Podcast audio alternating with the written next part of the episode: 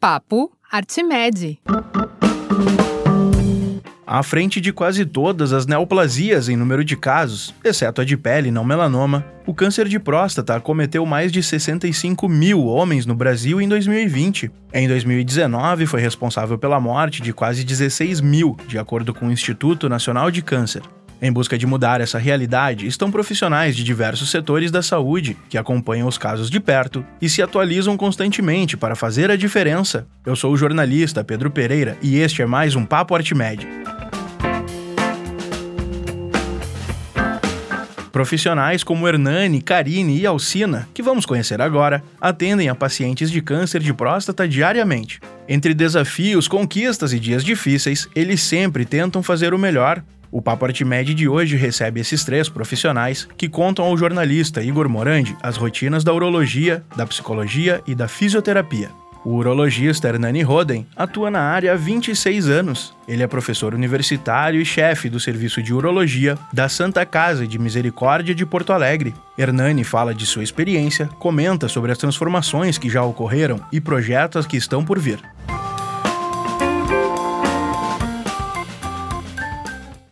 Doutor, por que você decidiu seguir então uma carreira nesta área? pior coisa que tu tens na tua vida profissional é você fazer uma coisa que você não se sente à vontade. O trabalho ele tem que ser prazeroso.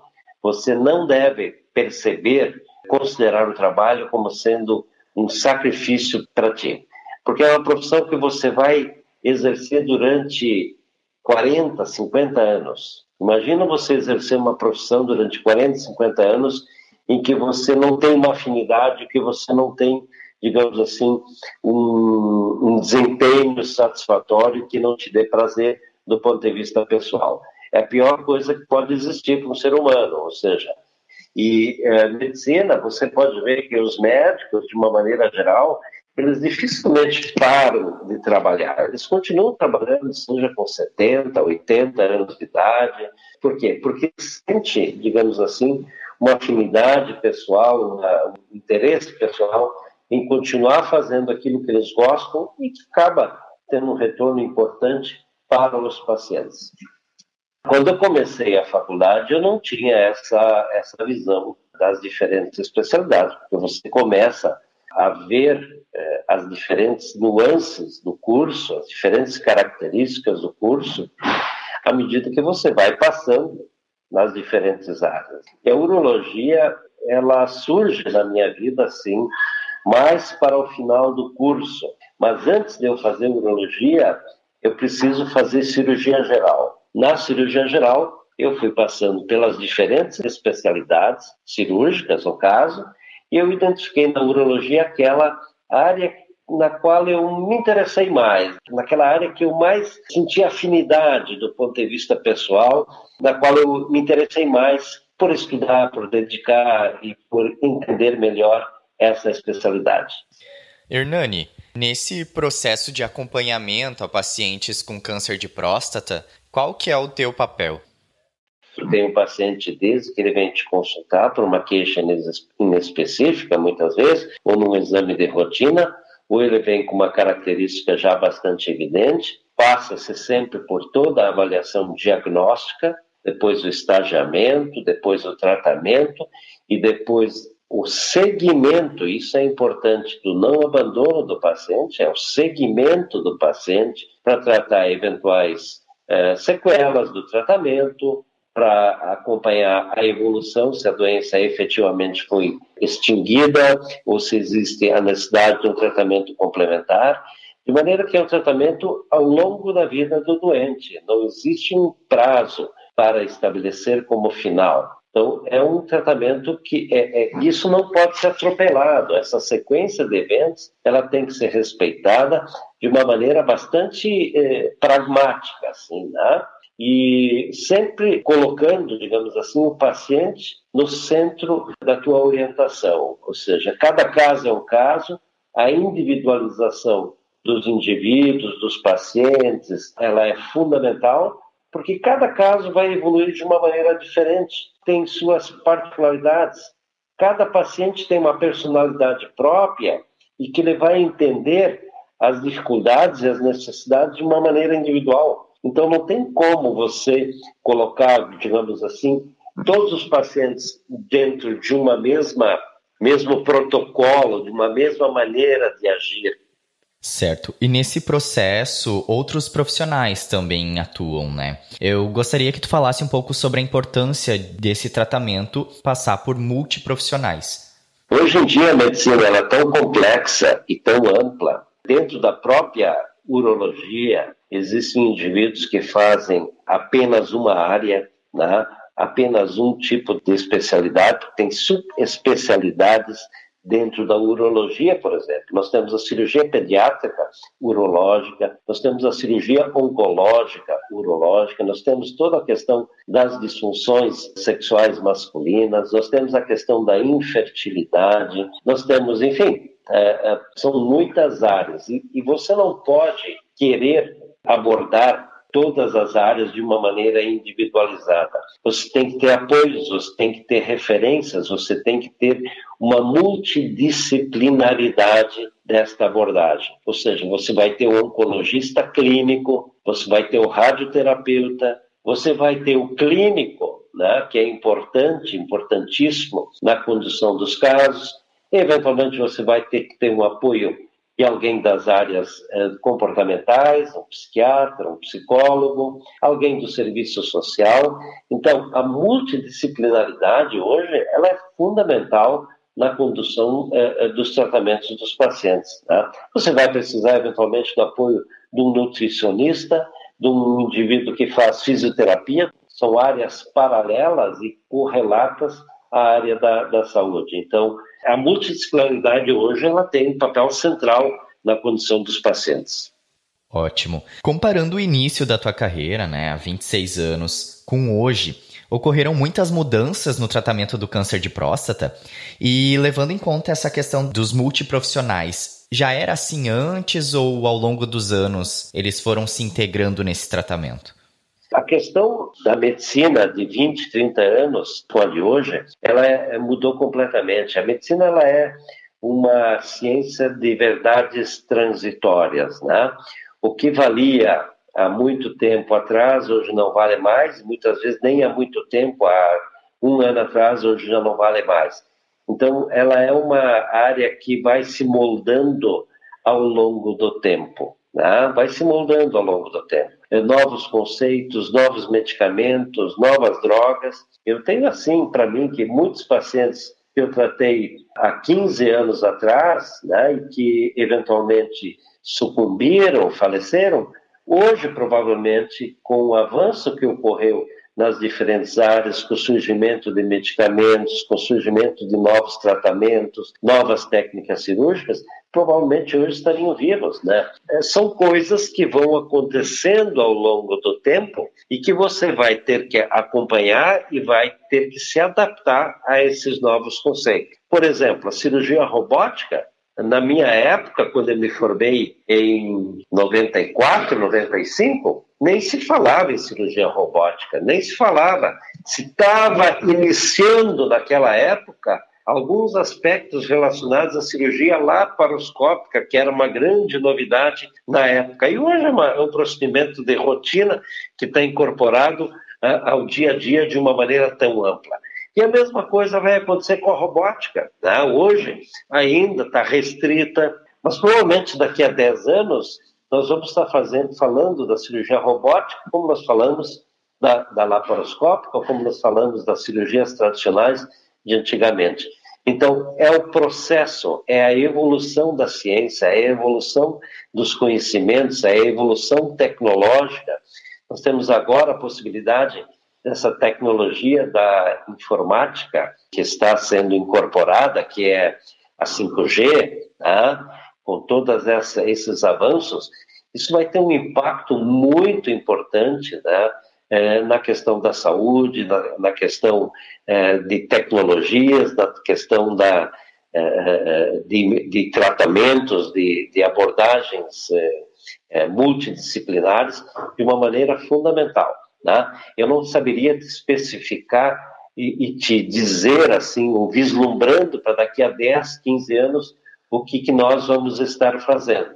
eu tenho algumas, algumas situações é, imagináveis. Agora, te dizer como é que nós vamos estar daqui a 10, 15 anos, com a velocidade com que as coisas estão acontecendo, é muito difícil fazer essa previsibilidade. Mas o que eu posso fazer é olhar para trás e olhar o que, que nós fazíamos e o que, que nós fazemos hoje. Tá?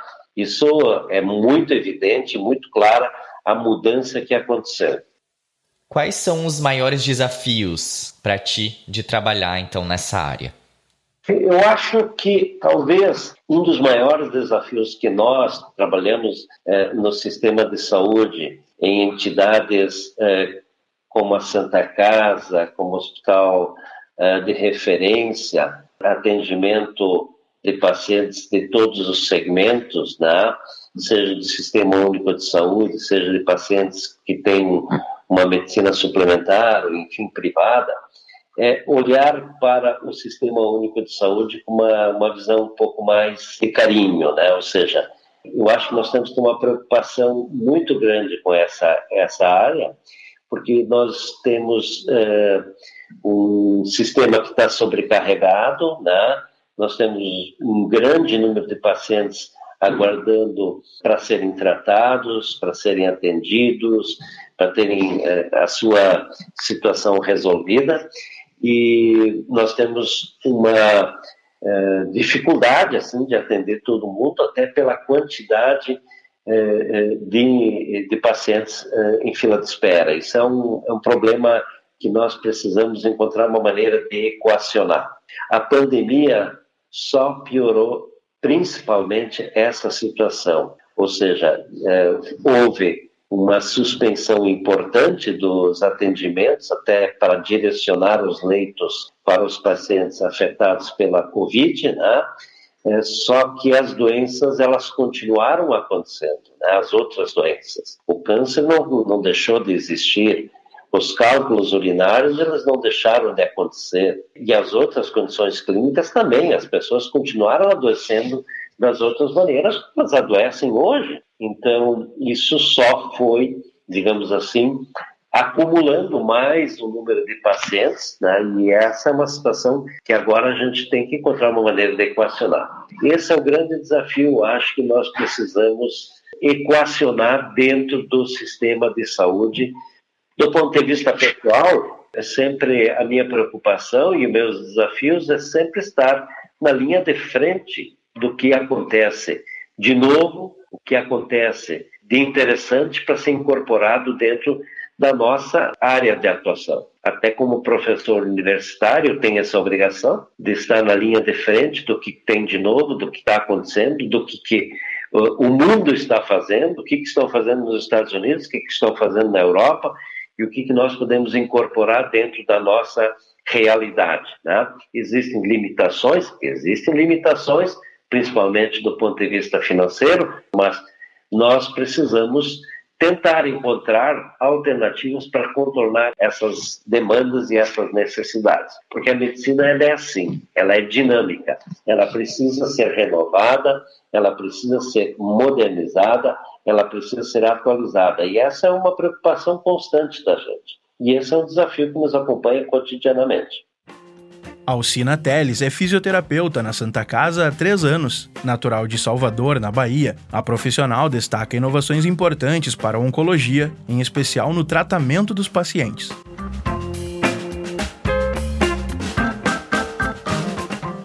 Alcina, Há quanto tempo você trabalha com pacientes de câncer de próstata? E você atende apenas pacientes dessa doença ou de outras também? Há aproximadamente 16 anos, 16 ou 17. E, na verdade, o meu atendimento não é direta, diretamente para o paciente que está com câncer de próstata. Eu, como fisioterapeuta, acabo atendendo pacientes após a cirurgia de prostatectomia que alguns deles podem desenvolver a incontinência urinária e ou a, a disfunção erétil, e daí eu entro no tratamento deles para auxiliar nesse, nessa melhora, no retorno da função.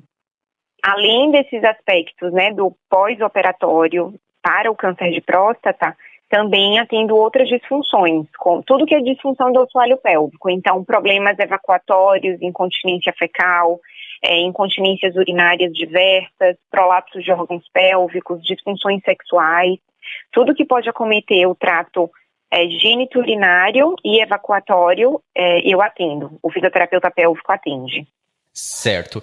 Existe alguma diferença entre tratar um paciente que está com câncer de próstata e um outro que não tem? Ou essa diferença também está focada de uma forma singular em cada paciente, independentemente da doença que ele tenha? Pensando nos homens, é, nós temos também alguns homens que podem não ter o câncer, mas ter uma alteração da próstata, que chama hiperplasia prostática benigna, e que essa alteração da próstata, esse crescimento da próstata, também pode desencadear é, alguns problemas urinários. Então, para esses pacientes que fazem uma outra cirurgia, que normalmente não é a prostatectomia, que os pacientes é, com câncer de próstata têm, eles fazem mais comumente a ressecção transuretral. Esses pacientes também podem ter incontinência urinária depois dessa abordagem cirúrgica. Então, eu também posso fazer o tratamento deles. Ou no processo próprio do envelhecimento, os homens também podem acabar desenvolvendo a disfunção erétil e a fisioterapia tem alguns recursos também para isso. Então, essas disfunções podem ser decorrentes do processo cirúrgico ou, no, no caso até do câncer de próstata, alguns homens podem precisar fazer a radioterapia e a radioterapia também pode trazer algumas disfunções do assoalho pélvico. E daí a fisioterapia pode auxiliar nesse processo de tratamento. Então, podemos dizer que o tratamento fisioterápico, no caso do câncer de próstata, também é singular para cada paciente. Pode ter muita diferença. Então, por exemplo, a depender do tipo de cirurgia, se foi uma cirurgia aberta, se foi uma cirurgia robótica, esse paciente precisou fazer a radioterapia antes da cirurgia ou não, o tamanho que estava o tumor, isso também vai fazer diferença no quanto que ele tem de chance ou de risco de ter a disfunção depois da cirurgia. Então, a gente pode ter homens que passem pelo processo cirúrgico, tratamento é oncológico, sem ficar com nenhuma disfunção, mas a chance, por exemplo, desses homens terem disfunção erétil pode chegar até 70%, a depender do tipo de cirurgia, a depender de como estava o tamanho desse tumor. E para incontinência urinária, a taxa média é em torno de 30% a 40% deles podem desenvolver incontinência urinária. Mas vai ter muita variação entre eles. Então, a gente tem pacientes que, apesar de terem a disfunção logo após a cirurgia, que podem ficar 100%, ficarem curados, e vão ter pacientes que vão ter muita perda urinária, que vão precisar usar fralda para o resto da vida, assim, ou a depender vão passar por outros processos cirúrgicos com o médico, na tentativa de ter um esfíncter artificial para tentar conter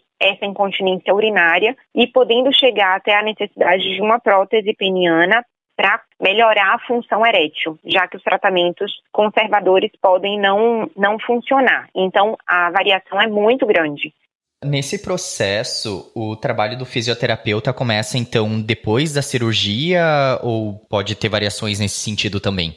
Usualmente, a fisioterapia começa após a cirurgia. Nós temos alguns estudos iniciais que fazem a proposta da intervenção já se iniciar antes da cirurgia, na tentativa de é, já fazer hipertrofia muscular, já melhorar a consciência desse paciente antes dele passar pelo processo cirúrgico, com uma chance dele se recuperar mais rapidamente. Mas isso ainda não é alguma coisa muito bem delimitada pelos estudos, então raramente esses pacientes chegam antes da cirurgia. Na maioria das vezes eles vão chegar depois. Mas uma coisa que eu acho que é importante também, né, que a gente diga é que como essas disfunções elas tendem a acontecer pelo processo cirúrgico em si, a gente não tem como saber de antemão aqueles homens que vão ficar secos ou não, ou aqueles homens que vão conseguir voltar a ter a função erétil. E o que a fisioterapia faz é acelerar o processo de melhora ou de cura. Mas aqueles pacientes que não ficariam curados sozinhos, sem fazer a fisioterapia, eles provavelmente não ficariam curados pela fisioterapia. O que a gente faz é acelerar esse processo. Então, ao invés do paciente aguardar um ano para poder ficar seco ou ter uma redução importante da incontinência urinária, a depender a gente consegue acelerar esse processo para um mês, dois meses. Mas aqueles que já ficariam incontinentes, por exemplo, a fisioterapia não vai conseguir deixá-los curados.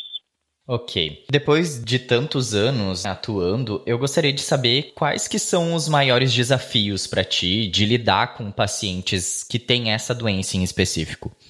Um desafio que eu acho que é muito grande são para esses pacientes que apresentam as disfunções depois, especialmente para aqueles que ficam com um grau de disfunção erétil muito grande e de incontinência urinária muito grande, que muitas vezes eles se perguntam se eles deveriam de fato ter feito a cirurgia, se não era melhor conviver com o câncer, porque isso pode ser muito impactante para o homem. Mas é claro que é uma dúvida que só surge depois que a cirurgia é realizada, porque também conviver, né, acompanhando esse crescimento dessas células cancerígenas na próstata não é uma situação fácil, mas depois que eles passam pela cirurgia, alguns pacientes muito específicos, assim, alguns podem dizer que prefeririam ter ficado com o câncer do que terem ficado com tanta disfunção depois. Mas realmente a chance de ter metástase a chance, enfim, de ter um desfecho muito ruim, né, incluindo morte, é muito alta. Então, o que a gente tem de tratamento padrão ouro realmente é o processo cirúrgico. Mas para mim, particularmente, lidar com essa dúvida do paciente sobre seria adequado ou não ter feito o melhor tratamento para tratar o câncer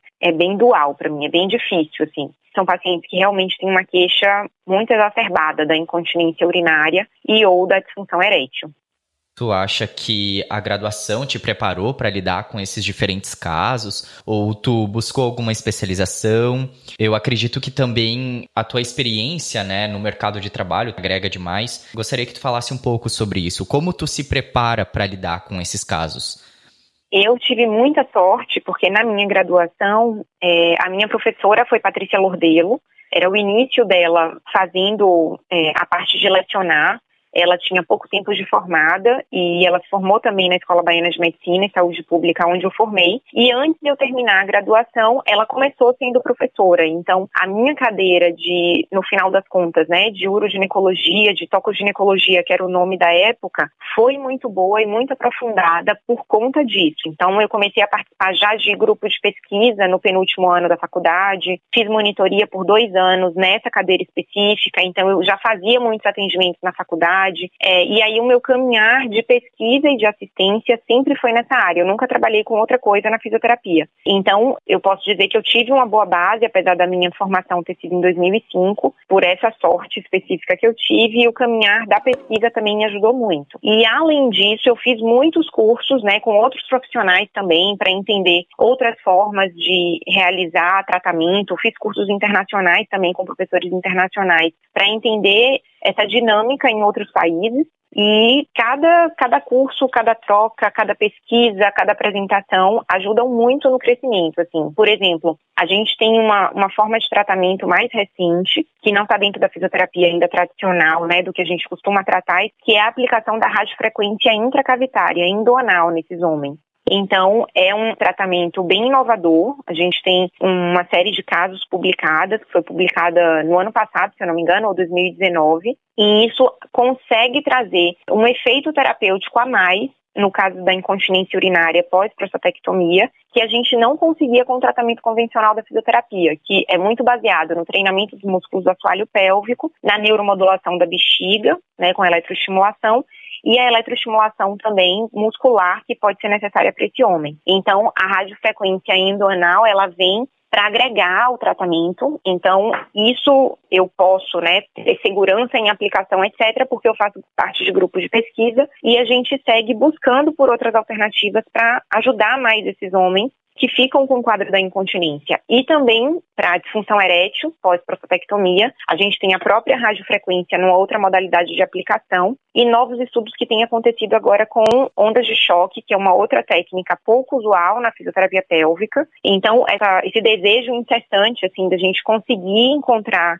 tratamentos melhores para esses casos, né, para esses pacientes que não melhoram com o que a gente tem de convencional, é muito importante. Então, eu acho que esse processo de busca me ajuda também a sempre indagar e questionar se eu estou fazendo o melhor que eu posso, se existem outras possibilidades terapêuticas, né? E a gente seguir estudando e pesquisando e sabendo o que é que outros centros no mundo também realizam para ver se a gente pode agregar isso ao nosso tratamento também.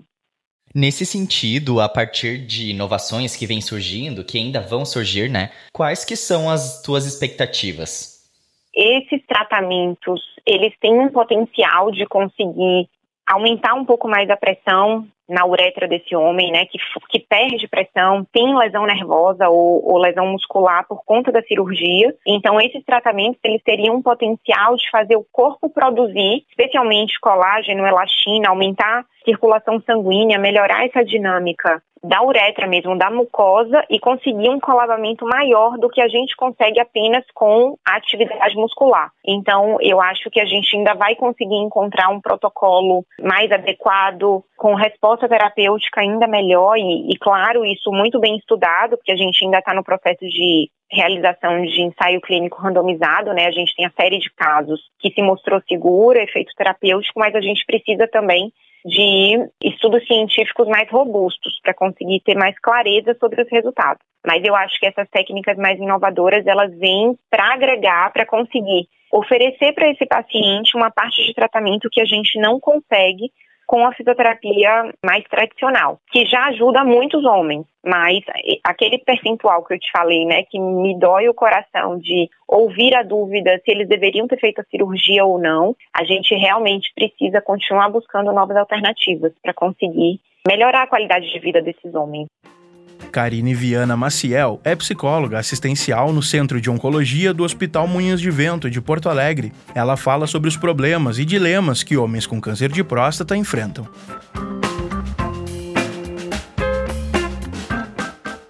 Karine, há quanto tempo você trabalha com pacientes de câncer de próstata?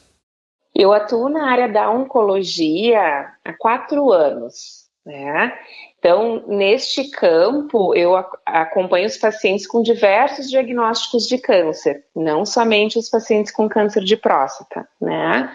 E esse acompanhamento, ele vai se dar tanto no momento do diagnóstico, né, o momento em que as pessoas estão descobrindo a doença, quanto no decorrer do tratamento, no acompanhamento deles, e também nas fases de reabilitação, quando os pacientes terminam esse tratamento, né, e ficam num tempo de acompanhamento da doença, ou mesmo nos casos de cuidados de final de vida, né, nos casos de terminalidade. Certo. É uma outra pergunta que eu tinha era justamente qual que é o teu papel nesse processo, né, na luta e no tratamento contra o câncer. Então ele já pode iniciar pós-diagnóstico.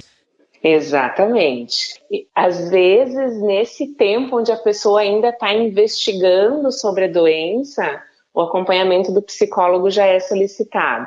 Como é que vem a solicitação, então, do acompanhamento do psicólogo? Pode vir pela equipe médica, que está né, já em acompanhamento com esse paciente, pode vir pela equipe de saúde, a equipe de enfermagem, né, ou dos profissionais da equipe multidisciplinar, e pode ser um desejo do próprio paciente ou mesmo de um familiar que queira ter esse espaço. E aí, assim, respondendo a tua pergunta, né, de, de poder entender qual é o papel do psicólogo nesse processo, eu acredito que um dos papéis vai ser auxiliar essas pessoas, então, a encontrar um sentido para toda essa experiência, né? Encontrar também estratégias de enfrentamento para esse contexto. Às vezes eu escuto alguns pacientes questionando o porquê do acontecimento da doença nas suas vidas, assim. E vão ter outros que vão vivenciar todo esse processo de tratamento e que nunca vão parar para se fazer essa pergunta.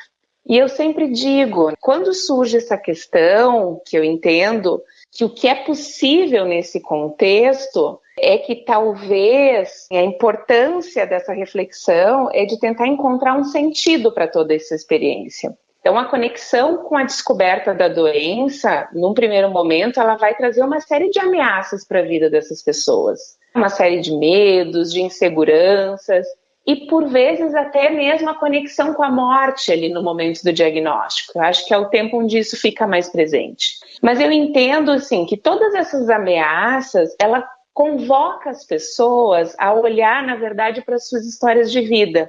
Então, é, é, sobre o que, que eu fiz na minha vida até aqui, o que, que eu ainda pretendo fazer, o que, que de fato é uma prioridade para mim. Então, dentro de todo esse contexto, eu acredito que a doença ela convoca as pessoas a olharem para si. E isso por si só já pode ser uma experiência muito interessante, assim, até de autoconhecimento, eu diria.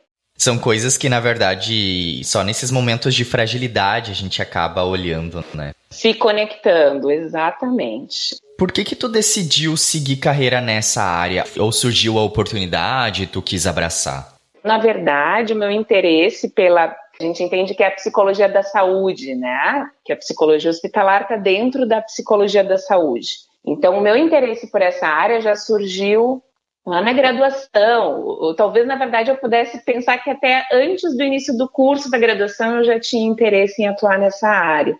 E eu estava decidida a buscar uma carreira que fosse dentro da área hospitalar. Então, durante a graduação, eu já fui buscando ter experiências nessa área, assim, né? Buscando estágios que fossem no hospital, grupos de pesquisa que pudessem estar focando mais na pesquisa com pacientes hospitalizados ou num contexto de adoecimento, se aproximasse mais dessas questões que envolvem o processo de saúde e doença em diferentes contextos.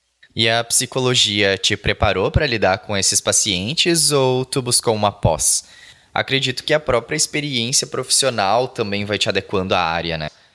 Eu acho que a graduação, ela vai nos dar uma base, mas vai ser durante esse período da graduação que muitas vezes a gente vai descobrindo também com qual área que a gente se identifica mais. A partir das leituras que a gente vai realizando, do conhecimento teórico que a gente vai adquirindo, mas a atuação profissional ela exige mais do que isso, né? Ela, ela vai exigir uma apropriação maior dentro da área que a gente se dedica a atuar. Então, eu busquei logo em seguida da graduação, eu fiz um mestrado na área da saúde, né? O meu tema de pesquisa já se deu no contexto hospitalar.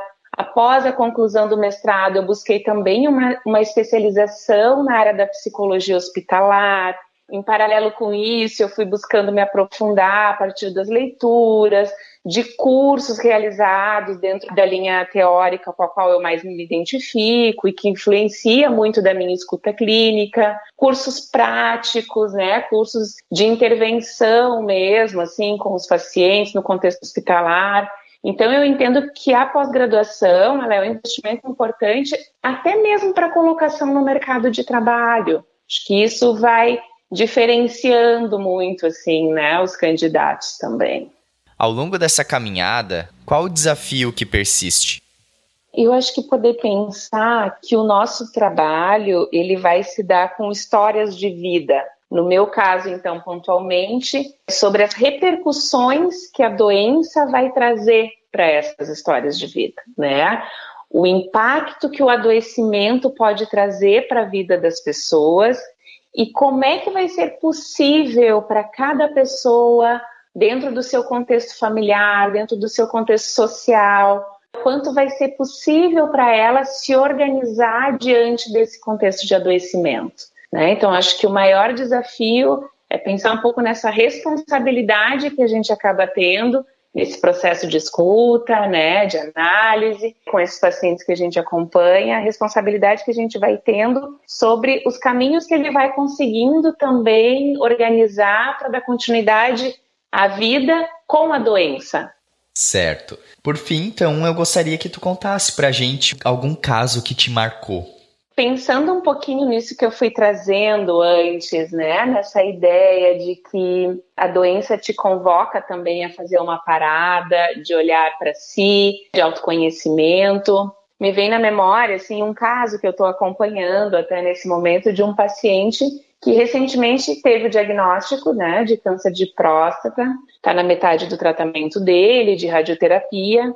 E esse paciente, por exemplo, ele está conseguindo acessar, diante do acompanhamento psicológico, que ele nunca tinha feito até aqui, memórias de acontecimentos que se deram lá na infância dele, que foram extremamente marcantes e que a gente vai compreendendo que influenciaram em grande parte traços da personalidade que ele tem hoje e que somente agora ele está podendo conhecer e compreender um pouco mais sobre a raiz disso. Então, eu acredito que esse é um ponto importante de reflexão. A doença, ela te convoca a parar e olhar para si, né? E essa parada é um ponto, assim, que vai, muitas vezes, exigir do paciente, né? Eu acho que é uma parada necessária, mas que às vezes é o único momento em que esses pacientes têm na sua rotina de vida, muitas vezes cheias de compromissos, de obrigações, às vezes acaba sendo o único momento onde eles realmente conseguem parar e olhar para si, parar para se cuidar, parar para investir em si, para cuidar de si. Então, eu acho que muitos dos casos pelos quais eu vou passando e acompanhando, acho que esse é o ponto que mais se marca nessas histórias. A possibilidade de se conhecer um pouco mais, a possibilidade de conhecer os seus recursos para enfrentar esse momento, entender um pouco da sua bagagem, né, e do quanto essa bagagem vai auxiliar ou dificultar esse processo de enfrentamento da doença. Então, assim, também para poder finalizar, né, eu acho que a mensagem que eu deixaria né, nesse mês, assim, que também é alusivo né, à prevenção do câncer de próstata, hoje a gente tem isso. Existem meses em que a gente acaba focando mais na prevenção de um tipo de câncer ou outro, né, pensando na questão oncológica mas que a gente possa estar tá olhando para isso, né, não somente em novembro, que isso possa estar tá presente em qualquer período do ano, que o cuidado que as pessoas tenham consigo e esse espaço de poder parar, olhar para si, também possa acontecer como um ato de prevenção, que essa parada também não precise acontecer somente quando essa pessoa já está ali com o diagnóstico em mãos, realizando algum tratamento, mas que esse cuidado ele possa estar presente sempre. E a gente, enquanto profissional, vai poder estar ajudando também elas né, a, a observar isso, a importância de reconhecer os sinais que o corpo vai trazendo, e do quanto muitas vezes esse corpo está sinalizando que precisa dessa parada, deste investimento e cuidado consigo, e que nós, enquanto profissionais da área da saúde, que a gente possa estar sempre se atualizando, buscando maior conhecimento, buscando informação, aprimorando a nossa formação, a fim de qualificar mais esse cuidado, que é um cuidado que vai fazer muita diferença na vida dessas pessoas que estão passando pelo contexto do adoecimento. Se encontram, na grande maioria das vezes, extremamente fragilizadas diante disso. Nós, enquanto profissionais, nós temos que estar cientes dessa responsabilidade que a gente tem com essas histórias de vida, que vão passar por nós e que vão deixar marcas em nós. E eu acho que é importante que a gente pense quais são as marcas que a gente, enquanto profissional, vai deixando nessas pessoas. Você ouviu o bate-papo com o urologista Hernani Roden e a fisioterapeuta Alcina Teles, ambos da Santa Casa de Misericórdia de Porto Alegre, e também com a Karine Viana Maciel, psicóloga do Hospital Moinhos de Vento. O Papo Artimed contou com produção e entrevista de Igor Morandi, locução de Pedro Pereira e edição de Kevin Borer, da Padrinho Conteúdo. Até o próximo episódio. Papo Artimed.